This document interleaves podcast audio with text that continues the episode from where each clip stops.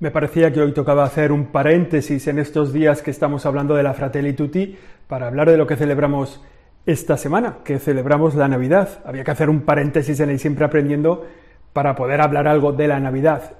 Con algunos datos de la importancia de lo que celebramos, qué celebramos en la Navidad, y luego con otros elementos que son un poco curiosos o simpáticos y que siempre vienen alrededor de la Navidad, y que tiene una gracia saberlos de vez en cuando, enterarnos de qué estamos celebrando en Navidad y de cómo lo estamos celebrando. Así que aquí comenzamos en este día de tantos números y numericos y de tanto champán en el telediario, nosotros nos dedicamos a hablar de lo que celebramos, la Navidad, que suele estar muy alejado de las Navidades. Esto es Siempre Aprendiendo, el episodio número 62, y aquí comenzamos. Siempre aprendiendo. Siempre aprendiendo con José Chovera. Lo primero que aclaramos es el contenido de la Navidad, porque es verdad que este año todo va un poco más sobrio y un poco más tranquilo y un poco más sereno y seguramente tenemos tiempo para reflexionar, para pensar en voz alta, para saber qué es lo que queremos en la Navidad. Otros años tanto espumillón y tantas luces por la calle y tantas fiestas, celebraciones, cenas de primos, comidas de amigos, nos ocultan el contenido de la Navidad. ¿Qué celebramos? Celebramos el nacimiento de Jesucristo, un personaje especial, una persona especial. Dios Todopoderoso ha decidido encarnarse, tomar la carne, hacerse hombre, en el seno de una mujer judía llamada María, que estaba comprometido, comprometida con un hombre judío de la estirpe de David, de una raza real importante dentro del pueblo judío, un hombre que se llamaba José. Eso es lo que celebramos, el nacimiento de Jesucristo, que es Dios Todopoderoso y que se ha hecho hombre como nosotros. ¿Y para qué se ha hecho hombre? Para salvarnos. Jesús se encarna, se hace hombre para ofrecer su vida a Dios en rescate de todos los hombres y mujeres, de todos los tiempos, también de cada uno de nosotros. Digamos que lo que celebramos en Navidad es el comienzo de la salvación. Señor, Jesús que ha nacido, que nace, que es lo que celebramos hoy, para comenzar a hacer entre nosotros la salvación. Esa salvación que se realiza después, cuando Jesucristo muere en la cruz y que lo celebramos en la gran fiesta de los cristianos, que es la Pascua, que es el momento en que Jesucristo muere en la cruz, resucita y con su muerte y resurrección se realiza, se celebra realmente la salvación. Sabemos que en Dios hay tres personas, el Padre, el Hijo y el Espíritu Santo. ¿Quién es el que se encarna? El Hijo, el Verbo de Dios. Y es el que se ofrece después al Padre para rescatarnos a nosotros. Nosotros hay un par de problemitas que tenemos en nuestra vida, que son el problema del pecado, del mal, el mal que nosotros hacemos del que nadie nos puede librar, que nos hace un poquito esclavos, y otro problemita que tenemos que es el de la muerte, que es que nuestra vida se acerca al final. Y para librarnos del pecado y de la muerte, Jesucristo se hace hombre, es lo que celebramos en la Navidad, y muere en la cruz, es lo que celebramos en la Pascua, en la Semana Santa, para resucitar y hacernos, traernos esa salvación. Por tanto, resumiendo resumido, ¿qué celebramos en la Navidad? El nacimiento de Jesucristo, por tanto, el comienzo de nuestra salvación. Por eso es un motivo de alegría especial, porque Jesucristo nace para salvarnos. Cuando nosotros celebramos esto, mm, como llevamos 20 siglos celebrando esto, pues a esto se han ido incorporando otras celebraciones y algunas cosas que se han ido como quedando en dificultad para comprenderlas y que yo creo que le podemos dedicar este siempre aprendiendo. Saber qué hay en torno a esta fiesta grande de los cristianos que es la Navidad y que va seguida de un montón de celebraciones que llamamos las Navidades. En primer lugar, en torno a la Navidad. ¿Cuándo ocurrió la Navidad? ¿Cuándo fue realmente el nacimiento de Jesucristo? Si nos ponemos a decirlo así frívolamente, alegremente, diríamos, habría sido el 25 de diciembre del año cero. Y entonces hoy estaríamos celebrando, esta semana celebramos las Navidades número 2021. Claro, esto tiene dos problemas. En primer lugar, en cuanto al día, el 25 de diciembre, y otro problema grande lo tenemos en cuanto al año. Vamos a entrar un poquito en esto, sin volvernos locos, ¿eh? porque no vamos a terminar de saber en qué día nació Jesucristo. Esto ya te sirve de spoiler. Si quieres saber qué día nació Jesucristo, aquí no vas a tener respuesta. Es una buena tradición. Celebramos el nacimiento de Cristo el día 25 de diciembre por una buena tradición. ¿Pudo haber nacido en este día? Sí, claro, pudo haber nacido en este día. Al menos existe una probabilidad entre 365 probabilidades que tiene el con lo cual, pues, bueno, es probable, es posible, mejor dicho, que Jesucristo naciera el 25 de diciembre, aunque muy probablemente no nació en este día. ¿Por qué lo celebramos entonces aquí? ¿Por qué lo celebramos el día 25 de diciembre? Bueno, porque este día, en la antigüedad, se correspondía con la fiesta del Sol Invictus en Roma. Con el solsticio de invierno, en otras culturas como la céltica, el Sol había llegado al, al día más corto del año y el Sol comenzaba a crecer. La luz comenzaba a ganar espacio ante la oscuridad, y eso se celebraba en Roma con esta fiesta del Sol Invictus. Cuando la Iglesia empieza a celebrar el nacimiento de Cristo, lo hace en torno a estas celebraciones, que eran muy populares, que tenían mucho sentido en aquel tiempo, era una gran celebración. Y a ese sol invicto que iba creciendo, que iba ganando espacio en el día, pues se le hacían desde las religiones romanas y desde otras culturas se le ofrecían sacrificios o era una gran fiesta de entrega. Los cristianos entienden que el sol invicto es Jesucristo, el sol que nace de lo alto se le llama. Y los cristianos cambian el sentido de este día, de este 25 de diciembre, para decir que no es un Dios al que hay que regalarle cosas, sino que Él mismo es el regalo. Jesucristo se hace hombre para salvarnos por tanto, no es un día para regalar cosas a Dios, sino para agradecer el regalo que Dios nos ha hecho. Él es el gran don. Y por eso comienza a celebrarse en ese tiempo, que ya era fiesta, el tiempo del sol invicto, el, tiempo del sol que nace de lo alto. Para nosotros, Jesucristo. Así que ahí tenemos el motivo por el cual nosotros celebramos la Navidad el día 25 de diciembre. Pero, ¿en qué año ocurrió esto? Según nuestra contabilidad tendría que haber sido el año cero.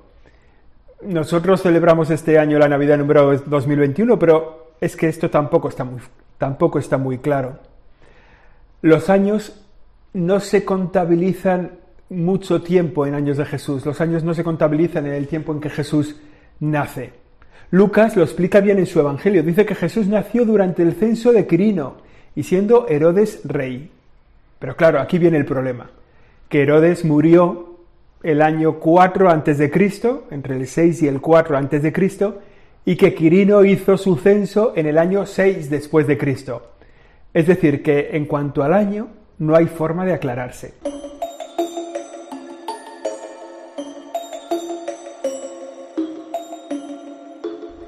Los historiadores se decantan más por la fecha del reinado del rey Herodes. O sea, lo que parece más claro, parece que Lucas quiso hacer que cuadrara todo y puso también el censo de Quirino en el mismo tiempo.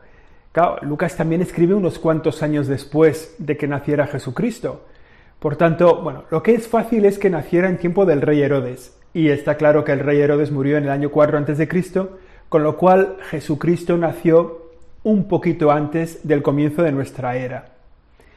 El asunto es quién marca ese año cero, quién marca el año cero. Bueno, pues esto lo hizo un, fraile, un religioso, Dionisio el, Exigua, el Exiguo, que era un monje, un erudito, un, un matemático de origen bizantino que vivía en Roma. Llegó a Roma a vivir a principios del siglo VI. Él nació a mediados del siglo V, hacia el año 460 o así, y a principios del siglo VI, hacia el año 500, llegó a Roma.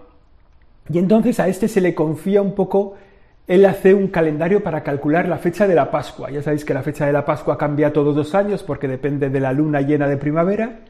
Bueno, pues este hace ese cálculo, empieza a contar los años que han ido pasando desde la fundación de Roma y él establece que Jesús nace en el año 753 de la fundación de Roma.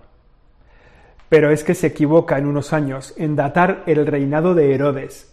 Entonces Jesucristo debió haber nacido como hemos dicho, unos años antes, seguramente hacia el 746 de la fundación de Roma. Bueno, en cualquier caso, la verdad del asunto es que no podemos saber el año exacto en que Jesús nació.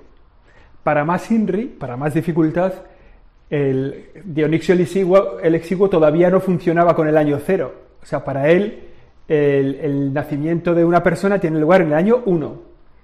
Y claro, en realidad el, año 1 lo cumple uno después de 365 días de- del año, ¿no? Con lo cual, como él no tenía el año 0, pues él todo lo comienza en el año 1. Es la forma de contar. El 0 es una cosa que aprenden los árabes posiblemente en la India y la incorporan pues un, unos- un tiempo después a las matemáticas de lo que actúa Dionisio el Exiguo. Por tanto, en resumiendo, ¿nació el 25 de diciembre? No lo sabemos. ¿Es posible? Bueno, hay una posibilidad. ¿Es probable? Seguramente no.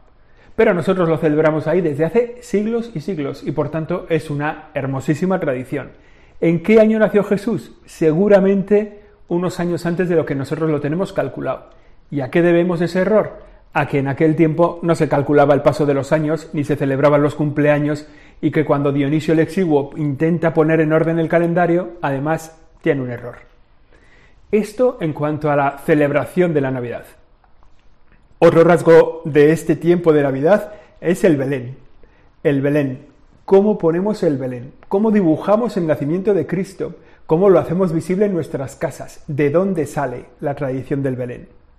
Bueno, pues la tradición del Belén, del pesebre, le pasa lo contrario que a la fecha del nacimiento de Cristo, que sabemos el día, la hora y el lugar. ¿no?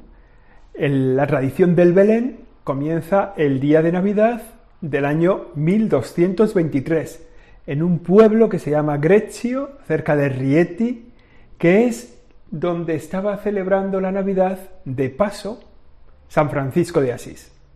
Francisco, de Asís estaba de recorrido por, en la zona de Rieti y la noche de Navidad le sorprende en la ermita de Greccio.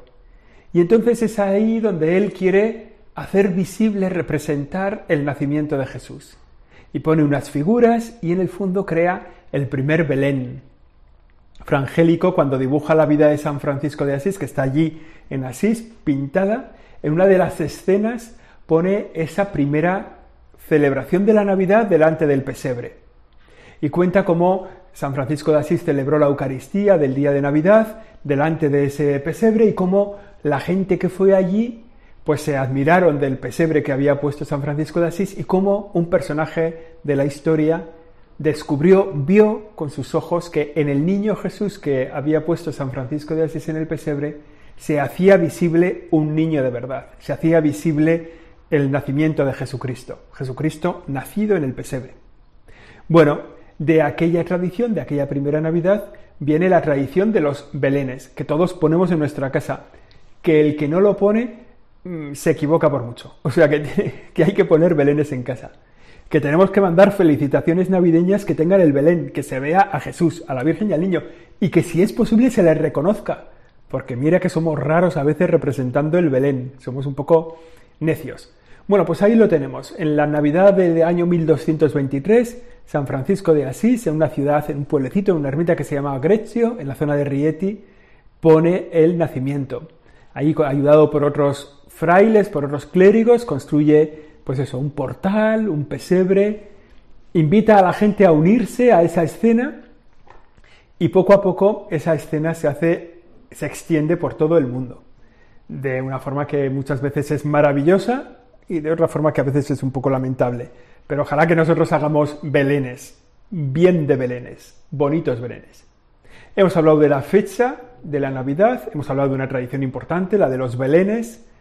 Otra celebración potente de este día de Navidad es lo que se llama, lo que nosotros llamamos la misa de gallo, que es una de las misas del día de Navidad.